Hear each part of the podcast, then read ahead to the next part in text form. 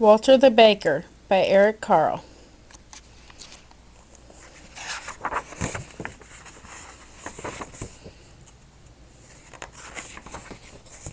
Walter the Baker. Walter the Baker.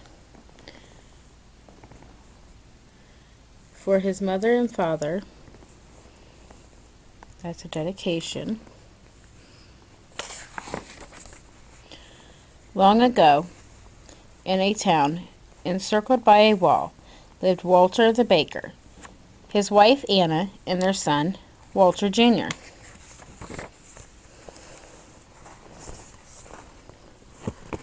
Walter the baker was known even outside the walls of the outside town. He was the best baker in the whole duchy. Early every morning, while everyone else was still asleep, Walter began baking his breads, rolls, cookies, tarts, and pies. You can see he has a cat right there. There's the oven. That's a brick oven. There's Walter the baker.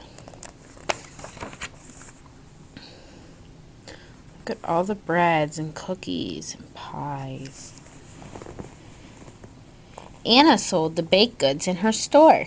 No one could resist the warm, sweet smells drifting from Walter's bakery. People came from near and far.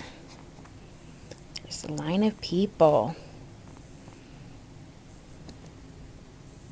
There's Anna. All the baked goods. The Duke and Duchess who ruled over the duchy loved Walter's sweet rolls. Every morning Walter Jr. carried a basket full of warm, sweet rolls to the castle where they lived. There's Walter Jr. carrying the basket to the castle. There's the castle. You can see the sun behind it.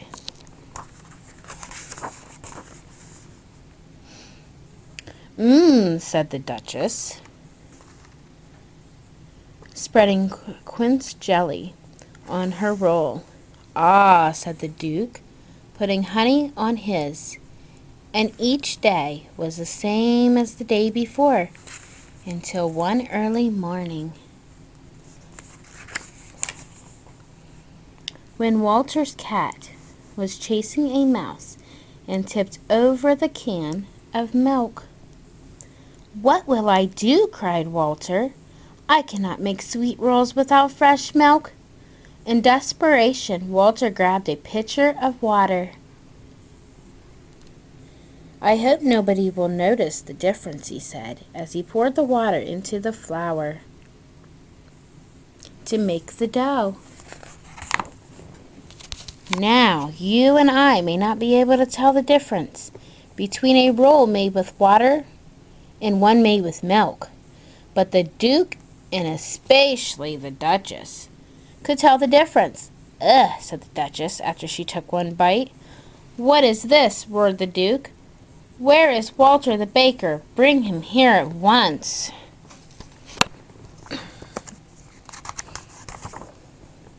So Walter was brought before the Duke.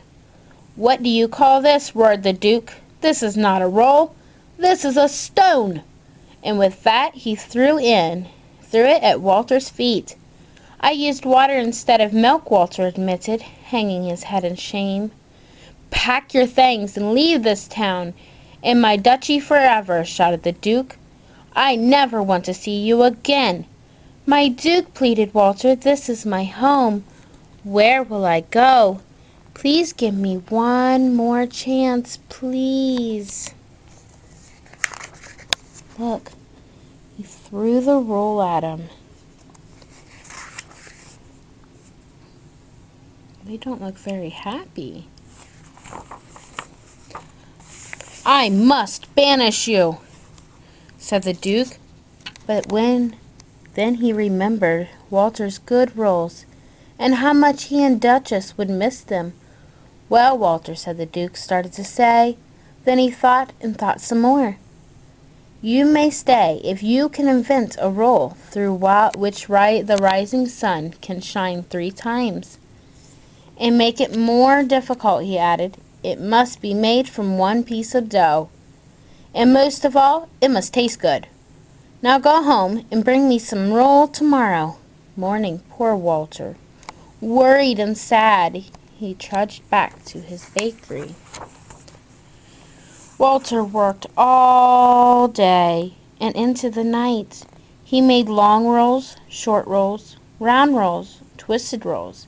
He made thin rolls, he made fat rolls, and he worked some more.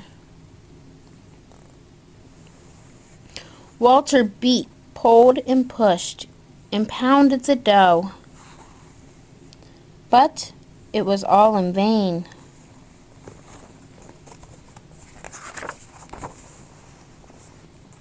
He could not come up with a roll that would please the Duke.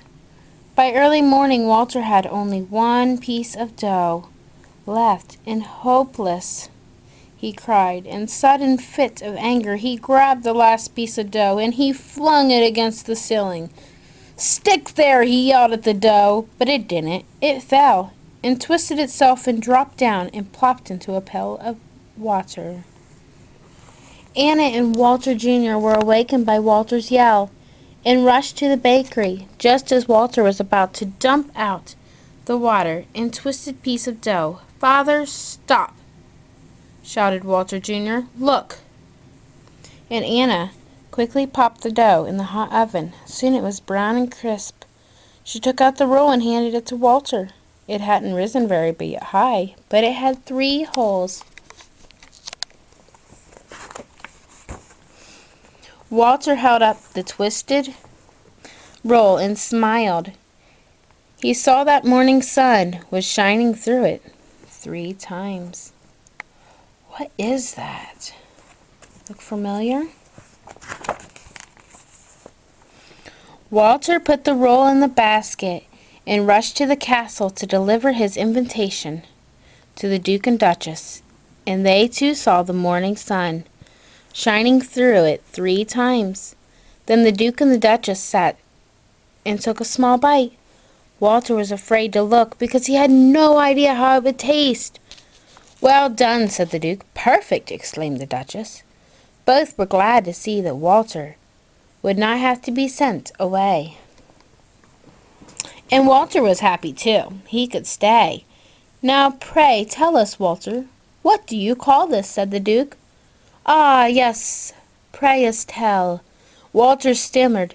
He tried to come up with a name. What was that? Pre, pre, pretzel, said the Duke. Pretzel it shall. Be, from now on, he declared. It shall be a sweet roll in the morning, and pretzels in the afternoon, said the Duchess.